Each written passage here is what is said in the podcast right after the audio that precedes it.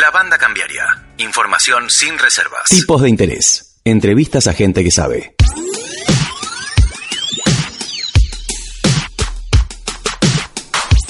Bien, seguimos acá en la banda cambiaria y para seguir hablando un poco de estos temas, de, lo, de lo que es la, crisis económica que está atravesando la Argentina, no de ahora, sino de hace ya un largo año y medio, estamos, vamos a hablar con una persona que eh, ha sido uno de los que en forma anticipada ha, un poco predicho lo que lo que iba a ocurrir allá por el año 2016 cuando este proceso de eh, gobierno de Mauricio Macri empezaba. Estamos hablando del diputado nacional santafesino Luis Contigiani, quien en ese momento asumió como ministro de Producción y bueno, tuvo un anticipo bastante este, duro respecto de cómo se iba a desarrollar este proceso económico. Eh, Luis, buenas tardes. Álvaro y Sandra te, te llaman, te, te saludan. Hola, Luis. buenas tardes, Sandra, Álvaro, gracias por llamar. Y bueno, es así. A mí me tocó, siendo ministro de la producción de Santa Fe, a principios del 2016, eh, ser una voz solitaria en el país, una de las pocas voces, mucho más en mi condición de rango de ministro, que pude advertir, señalar eh, el curso de acción económica que se venía. Especialmente en cuatro o cinco puntos que yo lo vi tempranamente, eh, interactuando con diferentes funcionarios del gobierno nacional. Primero, eh, un monetarismo tardío como estrategia para resolver el problema de la inflación en Argentina. Un monetarismo que en ninguna parte del mundo ya se usa de manera ortodoxa porque todo el mundo aborda el problema inflacionario con, una multiplicidad de variables y respuestas. En segundo lugar, eh, en un cuadro económico recesivo, eh, el gobierno nacional eh, abre las importaciones y el comercio exterior de manera extrema, poco inteligente, sobre todo a bienes importados de consumo eh, o sea, bienes que se producían y se producen en Argentina, que en un contexto económico recesivo dañó fuertemente eh, el comercio, la producción y el trabajo en Argentina.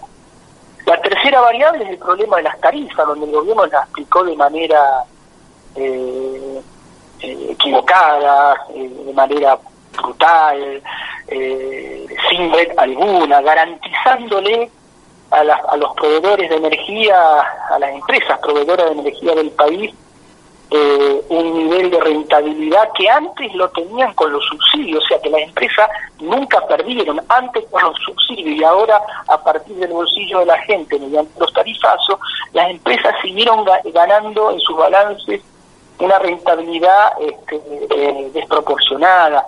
Eh, las que cotizan en la Bolsa de Comercio de Buenos Aires, eh, estamos lo tenemos registrado, han tenido ganancias, por ejemplo, en el 2017 del 2000, del 1500, del 600, del 800%, o sea, ganancias extraordinarias. Y en el medio le dolarizó las tarifas como una forma de garantizarle una permanente ganancia por encima del costo de producción local de, energía con este tema de vaca muerta. Entonces ahí cometió un tercer gran error.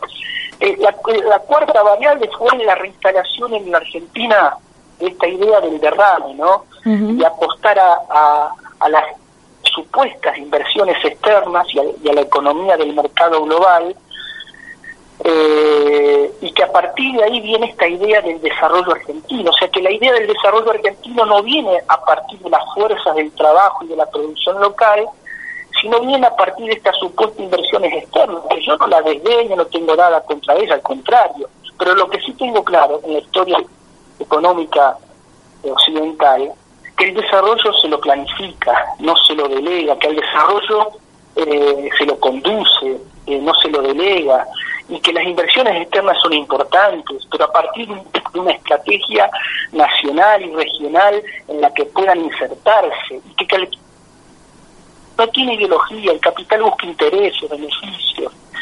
Y la quinta, última gran variable eh, que, de la política macroeconómica que restala el gobierno la desregulación de todo el mercado financiero. Ustedes recuerdan que le permitían a las exportadoras eh, del país retener los dólares en forma indefinida en el exterior y a las inversiones especulativas que ingresaban a la Argentina le permitían este, sacar los dólares eh, o, no retenerlos y sacar los dólares cuando querían. Una desregulación de la cuenta de capital muy importante.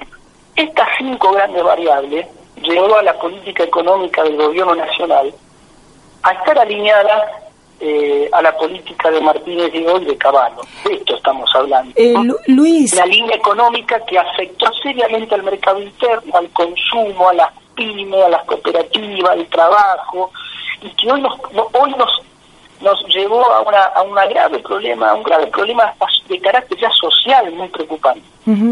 Eh, Luis, lo que te quería preguntar, digo, lo que vos relatabas y, pudiste resumir tan tan eh, tan bien recién en estos cinco puntos, da la sensación de que era como una crónica de una muerte anunciada lo que iba a pasar. Ahora, la decisión y las decisiones que tomó el gobierno nacional, ¿entendés que fueron justamente decisiones político-económicas o yerros que, que, que cometió y que bueno que llevaron a la situación que hoy vos mencionás de tremenda crisis económica y social?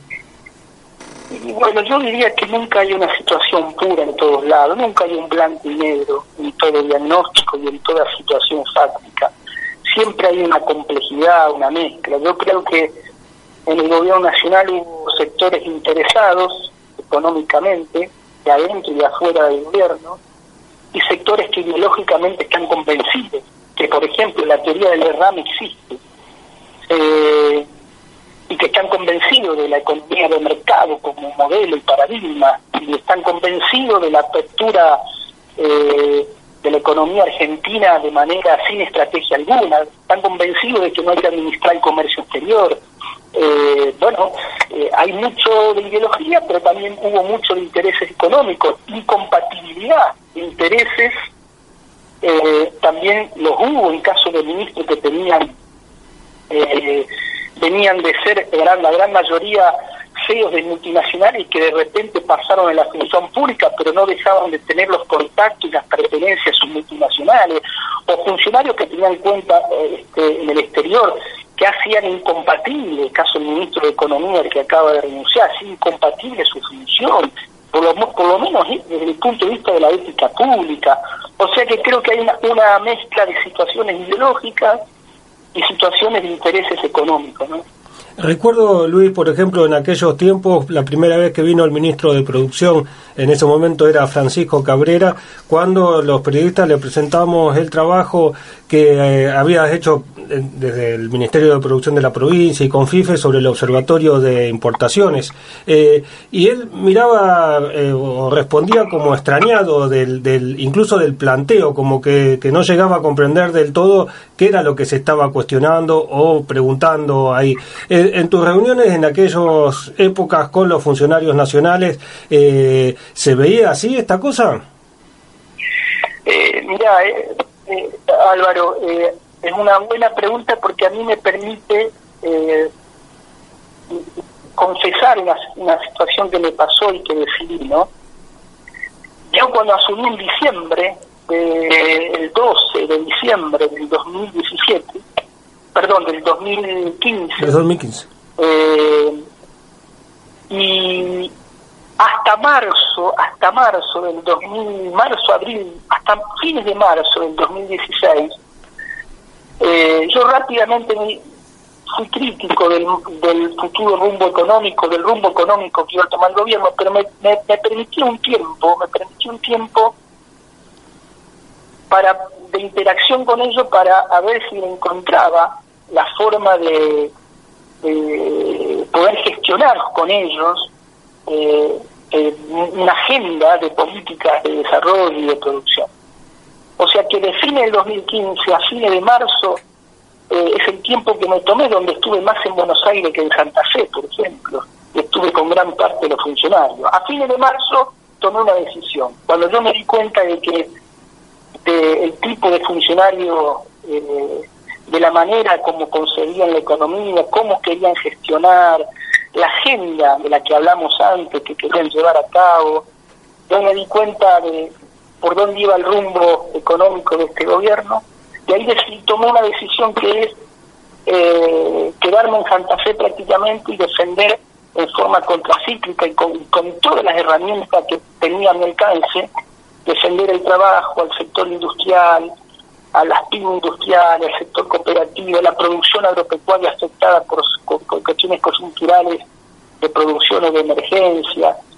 Y bueno, ahí donde desaté toda una serie de baterías, instrumentos, eh, que fue convalidando también el propio gobernador, la iniciativa también muchas veces el propio gobernador como parte de un gabinete, pero ahí tomé la decisión a fin de marzo de pararme en Santa Fe y defender lo que podía en forma contracíclica, asumiendo que Santa Fe tiene margen para desarrollar políticas contracíclicas, que no todo depende de la competitividad, asumiendo que Santa Fe no maneja las variables de la competitividad o de la macroeconomía, es cierto, no las maneja, pero también es cierto que de Santa Fe se puede hacer muchísimas cosas de forma desacoplada, contracíclica a la macroeconomía nacional. Así, en fin de marzo le dije, basta, pierdo el tiempo. Me acuerdo una reunión del Consejo Federal de la Producción en Salta, donde yo tuve una, una anécdota, un fuerte, un fuerte debate, un fuerte eh, intercambio de opiniones con el ministro Cabrera. Ahí estábamos todos los ministros de la producción del país. Recuerdo que Cabrera abre la reunión diciendo, termina su, su discurso, un discurso muy complejo, muy difícil, para los que estábamos con la lógica de la producción y el trabajo, era un, discurso muy difícil de asumir el que estaba planteando, pero termina el discurso diciendo, no quiero que hagan política, quiero que eh, hablemos de temas de gestión. Ahí tuve un acuerdo con esa anécdota que él dice en, esa, en ese cierre de discurso, ahí yo reivindiqué la política, quise hablar de política económica y de muchas situaciones pero ya era eh, el final de decir, bueno, tengo que ponerme, ponerme al frente de Santa Fe, de la producción, porque lo que se viene es muy difícil. Ahí fue cuando empezó a gestarse un poco la idea que, según trascendió, este, de, que el presidente le sugirió al gobernador que, que te sacara del ministerio, ¿no? Bueno, ahí se da, claro, ahí se da una, una situación muy particular, ¿no? Porque eh, luego de esta decisión mía, este, eh, hasta fui, fui digamos, eh, motivo de preocupación y análisis del presidente Macri, del presidente de la Nación, o sea, donde recopilaban mis, repercusiones en la prensa, mis, declaraciones, mis artículos, mis, decisiones, las recopilaban en una carpeta y el presidente perdió tiempo en un ministro de la producción de Santa Fe, o sea, una cosa increíble, y ahí donde eh, presionaba para que me desplacen, con carpeta en mano, carpeta en mano con todos mis antecedentes, declaraciones, fundamentos, demás. ¿Qué pasó entre eh, ese año 2016, donde también fue un año de recesión, de alta inflación, donde cayeron un montón de empresas, donde, bueno, estos planteos, eh, gente como vos lo, los hizo, y estos últimos dos años en donde parece ser esa, esa crisis profundizada y donde recién ahí empieza a tener una reacción generalizada en contra de este plan económico. Eh, si entendí bien la pregunta, a ver, por la boda, Álvaro, eh, yo creo que hay dos momentos del plan económico. Hasta hasta fines del hasta la, octubre del 2017, eh, estos fundamentos de esta política económica que iba fabricando una crisis nacional de, envergadura, eh, estas cinco grandes variables, eh, era amortiguada por un endeudamiento artificial y privado, no con el Fondo Monetario, con organismos internacionales, sino eh, con un, endeudamiento irresponsable y privado, y con una política también de retraso del tipo de cambio. hay que recordar que venían las elecciones de octubre del 2017 y el gobierno empezó a, tratar de que el tipo de cambio este, eh, eh, contenerlo y eso generó una burbuja de consumo artificial, momentánea, más el endeudamiento privado y la emisión la emisión porque un gobierno que también emitió este, moneda, todo eso fue generando un amortiguamiento de los fundamentos del plan económico que les permitió en 2017 al gobierno eh, ganar la elección y seguir para adelante. Ahora, en el 2018 pasa lo que pasa, la Argentina llega a un tope de endeudamiento privado eh, y con el cambio eh, internacional, sobre todo con la crisis de comercio entre China y Estados Unidos, las tasas de interés, el gobierno tuvo que en abril del 2018 salir disparado a pedir auxilio al Fondo Monetario Internacional y ahí ya entró en una situación compleja porque ya empezó a emitir menos y dejar, y dejar el, dinero, ahí ya empezó a plantear, eh, apareció la palabra ajuste, porque el, organismo te presta plata, pero te exige eh, cuentas fiscales eh, y metas fiscales.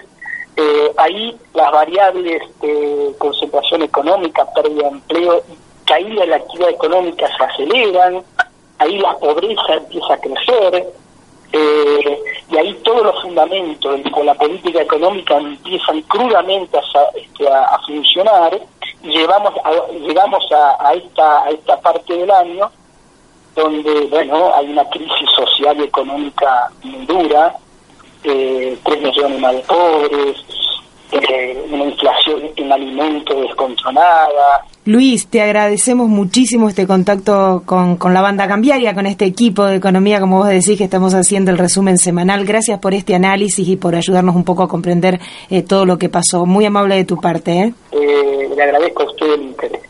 Gracias, que tengas muy buenas tardes. Hasta luego. Así pasaba el actual diputado nacional y ex ministro de la Producción de la provincia de Santa Fe, Luis Contigiani.